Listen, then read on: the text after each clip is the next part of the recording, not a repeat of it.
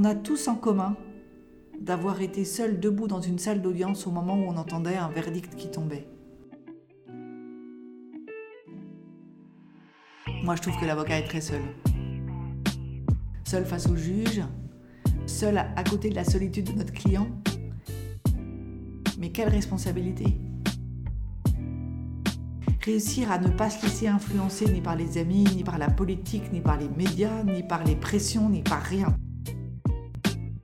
Bienvenue dans le quatrième épisode de cette deuxième saison de Parole Vive, le premier podcast qui laisse le micro aux amoureux de la parole, présenté par la Conférence Olivain.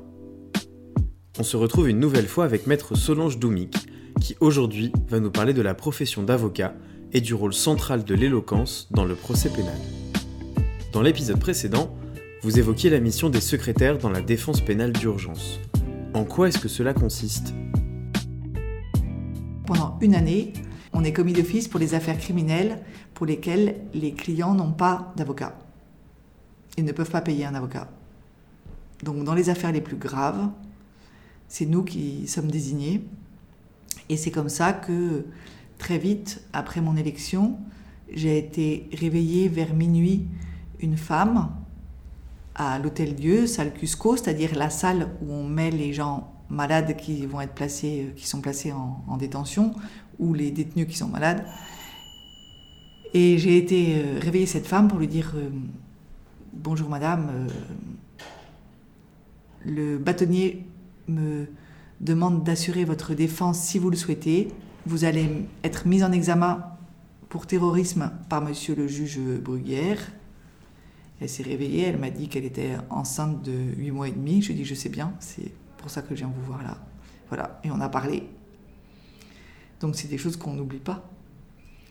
C'est comme ça aussi que j'ai rencontré des hommes qui, étaient accusés d'avoir commis des viols, des euh, assassinats, euh, je les ai défendus et que ça a été pour moi un grand honneur et une voilà et des très beaux moments de rencontre aussi.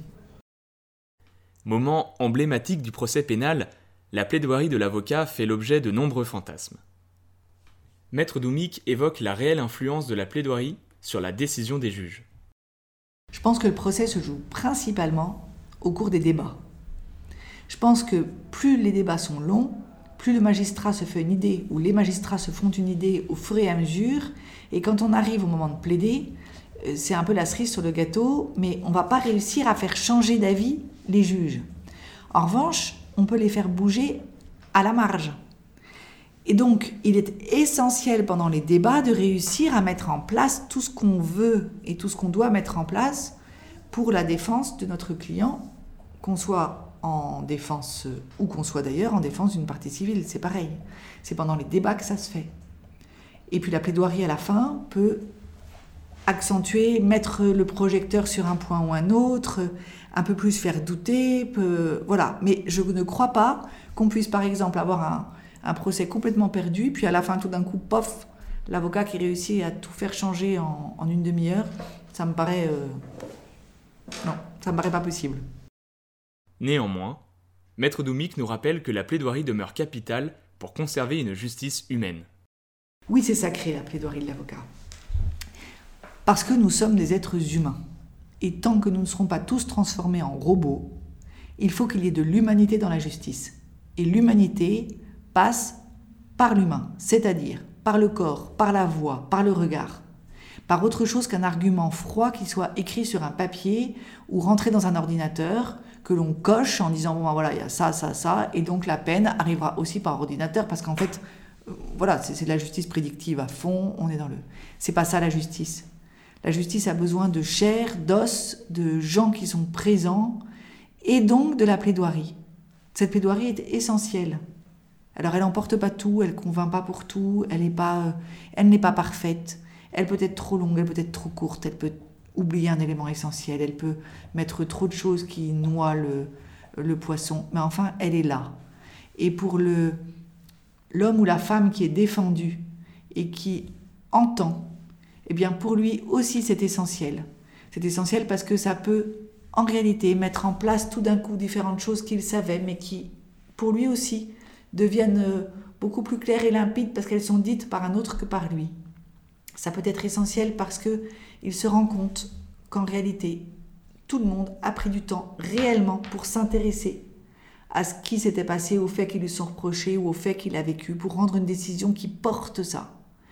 Donc, euh, oui, la plaidoirie est absolument essentielle et toute restriction à notre droit de plaider, à notre, temps de parole, au caractère sacré de cette plaidoirie, est extrêmement grave. Et aujourd'hui, parce que beaucoup n'aiment pas plaider aussi, donc ils disent bah, ça sert pas à grand chose, euh, par écrit on peut dire la même chose, euh, on peut plaider beaucoup moins, on peut dire les choses beaucoup plus vite, euh, on peut faire comme aux États-Unis, on pose des questions, puis après la plaidoirie, même pour une affaire hyper importante, elle se résume en 10 minutes, hop hop.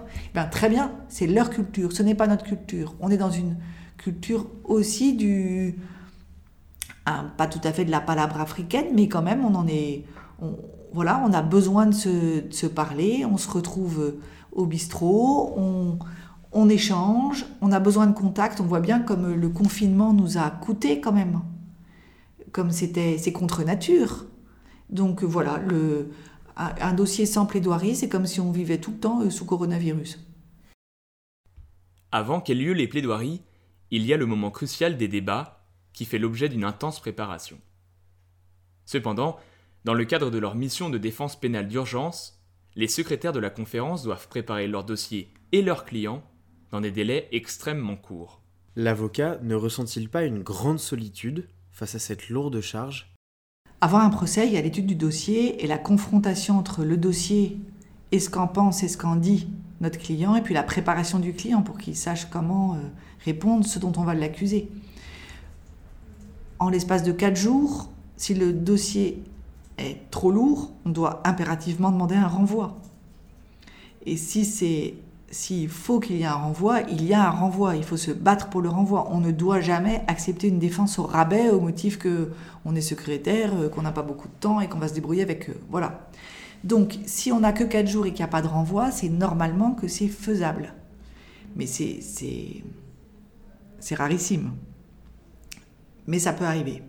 Donc, on se met à plusieurs, on analyse le dossier, on bah, ne quitte pas le client pendant les 4 jours on travaille avec lui, on, voilà, on fait tout ce qu'on peut. Puis après, il y a les jours d'audience aussi où on se bat. Il y a pas le, la plaidoirie ne se fait pas au début du procès, elle se fait à la fin du procès. Et ça, c'est important à savoir quand même.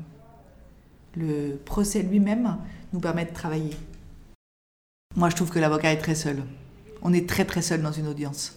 Seul face au juge, euh, seul à, côté de la solitude de notre client, qu'on partage, mais euh, un client qui se repose sur nous implique que du coup nous sachions, enfin que nous le guidions, que nous l'épaulions.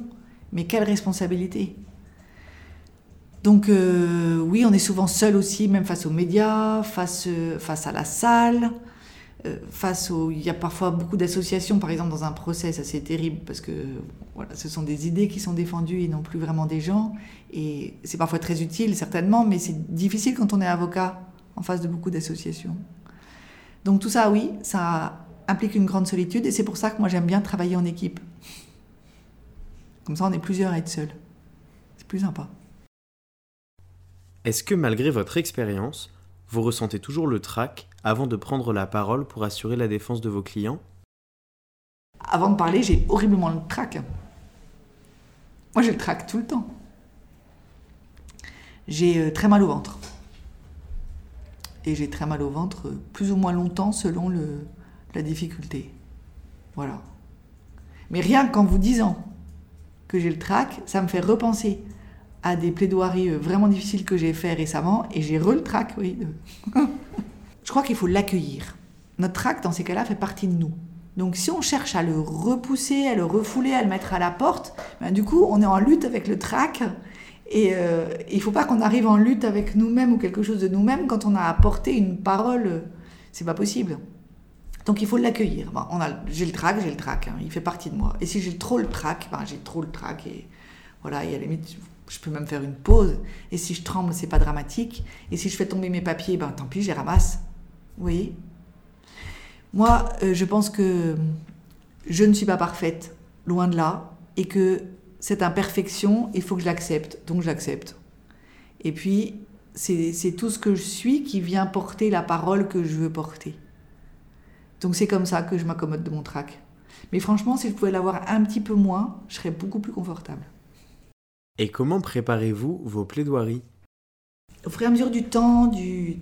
avant le procès, pendant le procès, de plus en plus, enfin de manière exponentielle, j'ai euh, toutes mes idées qui viennent, que je griffonne, et puis que je finis par mettre en ordre.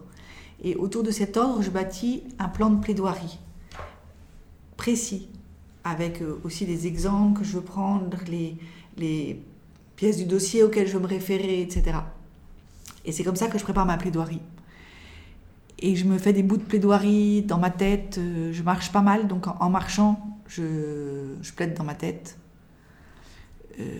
Je plaide tout haut en écrivant mes, mes bribes euh, d'idées. Je lance les idées majeures. Je, voilà, j'affine mon plan. Je soumets des morceaux de plaidoirie euh, à, ben, à, mon- à mon équipe, au cabinet. On, on en parle ensemble. J'aime bien avoir un retour, qu'on me dise oui, ça, ça marche, ça, ça va pas du tout. Parce que parfois j'ai des idées qui sont à côté de la plaque, il faut bien que quelqu'un me le dise. Bon, euh, voilà, j'ai, dans une certaine mesure, j'ai soumets à mes clients, pas trop non plus, parce qu'en fait, on peut pas, on peut pas très bien savoir quand on est soi-même la personne concernée, ce qui va être bon ou pas de dire. Donc, et il faut faire attention de rester le conseil du client et non pas l'inverse, sinon à la fois on perd de notre liberté puis on est moins efficace. Donc bien évidemment tout ce que je fais est en lien et en accord avec mon client, mais je n'ai pas le même travail que ce que je fais avec mes collaborateurs par exemple. Pendant les débats, il est très important de faire ressortir les éléments que nous voulons utiliser après dans notre plaidoirie. Parce que si cet élément débarque pendant la plaidoirie, il n'est pas crédible. Il faut qu'il soit apparu avant et qu'il soit après résumé, ramassé, euh, condensé pour être euh, euh, représenté au juge. Mais il faut qu'il ait émergé avant.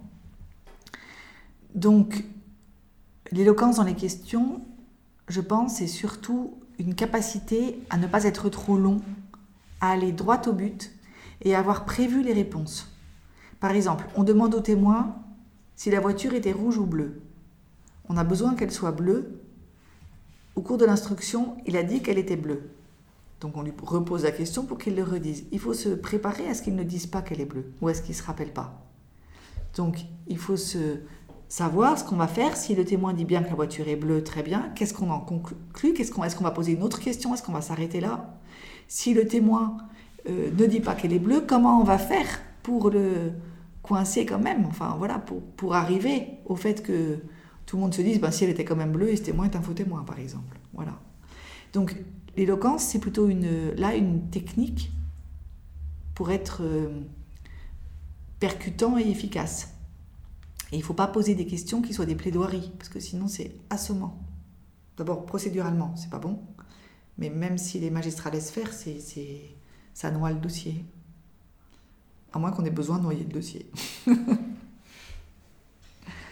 Et sinon, les procédés rhétoriques, j'y pense pas non, à l'avance en me disant tiens, là je vais faire, euh, je vais utiliser tel procédé. Ou. Je pense que quand on plaide, on fait de la rhétorique comme M. Jourdain de la prose. On y va. Mais la rhétorique, ça sert beaucoup. Euh, ça sert beaucoup de la travailler avant, parce qu'on on- après on s'en imbibe. Comme ça sert de beaucoup écrire si, pour s'exercer à écrire, le- si on veut écrire un livre. Enfin, voilà, c'est pareil. Tant au cours des débats que lors de la plaidoirie, l'avocat doit être éloquent. Mais, maître Doumik, qu'est-ce que l'éloquence pour vous? Pour moi, être éloquent, c'est savoir convaincre. J'ai euh, entendu un jour quelque chose qui m'a énormément appris en matière d'éloquence, c'est que j'étais en train, chez moi, de faire un truc aussi intéressant que faire la vaisselle en écoutant la radio. Et euh, c'était les nouvelles, il y avait eu un horrible attentat en Égypte avec euh, des gens qui avaient été fusillés alors qu'ils avaient été faire une visite de pyramide, je pense, où euh, on les avait tous mis près de leur autocar et puis fusillés. Et c'était, il y avait une seule survivante, c'était une Suisse. Et on l'interviewait et elle parlait lentement.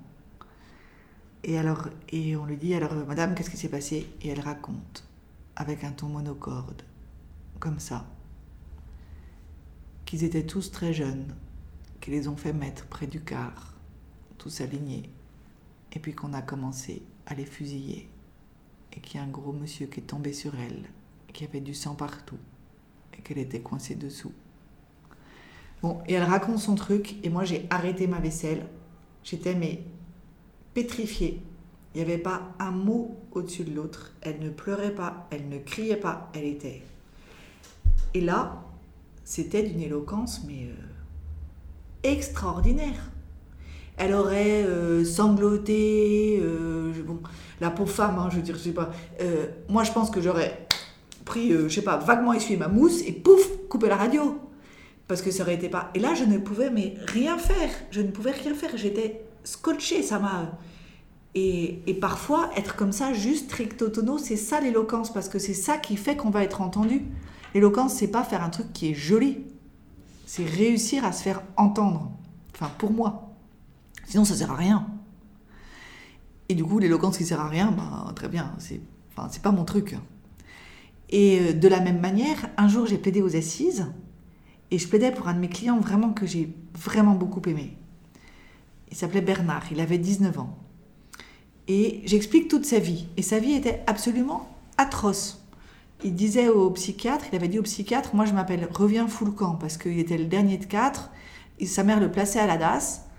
Il était dans le sud de la France, placé à la DAS. Il avait 8 ans, il reprenait des trains en se cachant dans les toilettes. Il arrivait à Gare Saint-Lazare, il revenait chez ses parents. Il sonnait, sa mère ouvrait et disait Ah, c'est toi, Foulcan. Donc voilà. Et donc, il s'était nourri dans les poubelles et bon. Et moi, je plaide ça.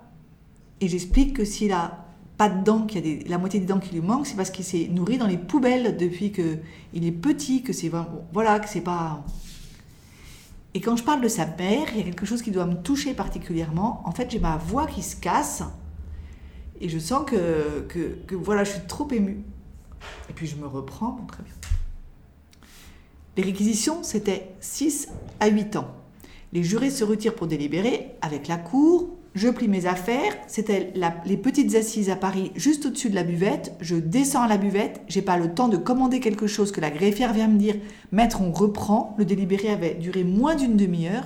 Je reviens dans la salle, 7 ans prononcés. Autant dire que ma plaidoirie, ou rien, c'était pareil. Hein 6 à 8, la moitié. C'est 7, 30 minutes, pof, tout le monde d'accord, on remballe. Je suis mais sous terre. Je sors en même temps qu'un jury supplémentaire, donc des jurys qui assistent au débat, mais qui ne participent au délibéré que s'il y a un jury qui manque. Là, il n'avait pas manqué de jury, donc il n'avait pas assisté au délibéré, donc il ne trahissait aucun secret en venant me parler. Le jury euh, supplémentaire du type euh, cadre commercial dans la publicité, euh, sympa, très content de lui, euh, se posant pas de questions et venant faire un peu de marketing.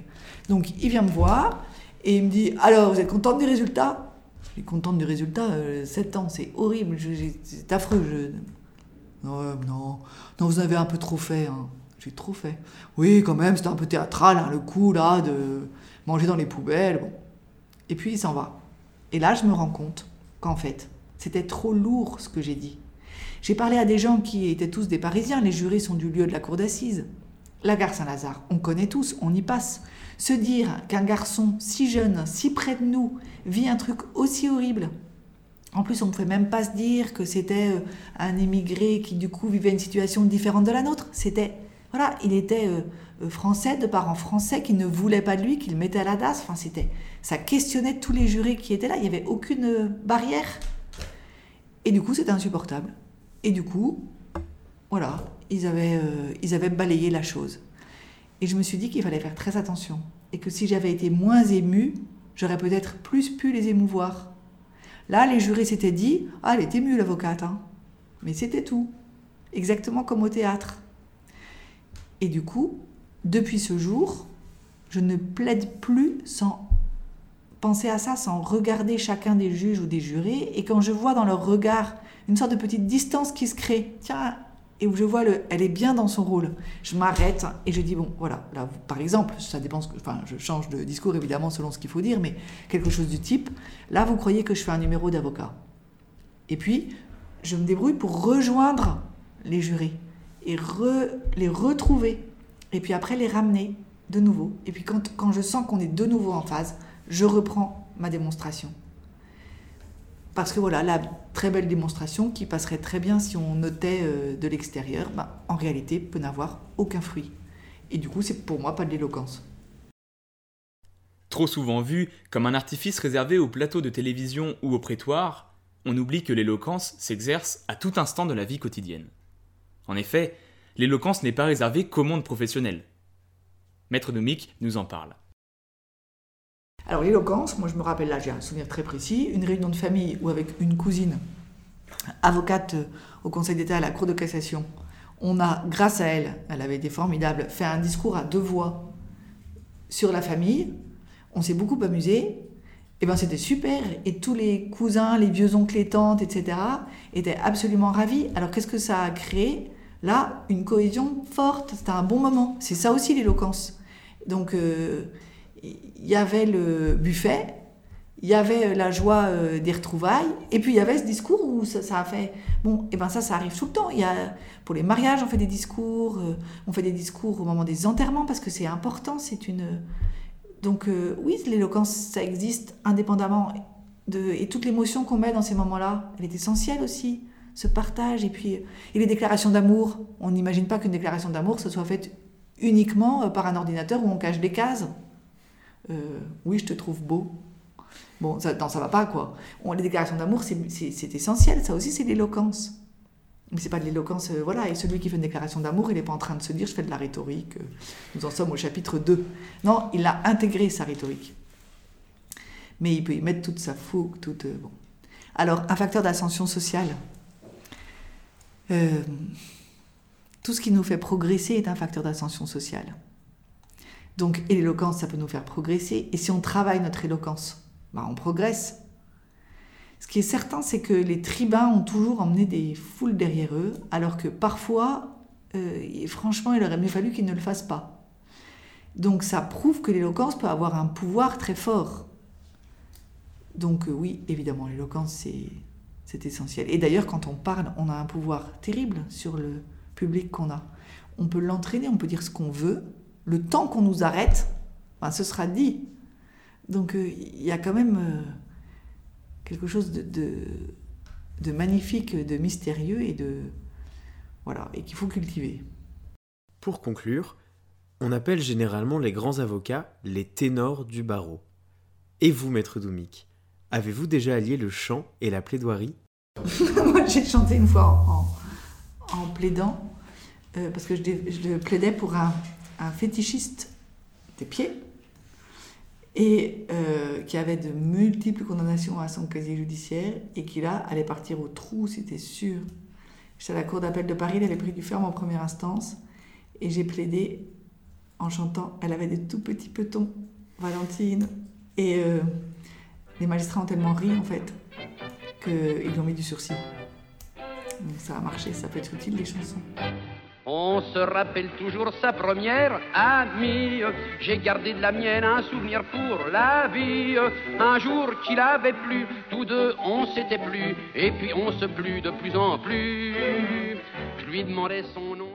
Merci beaucoup, maître Doumik, de nous avoir reçus et d'avoir partagé avec nous tant de bons conseils et d'anecdotes sur votre métier d'avocat et sur l'importance toujours renouvelée de l'éloquence.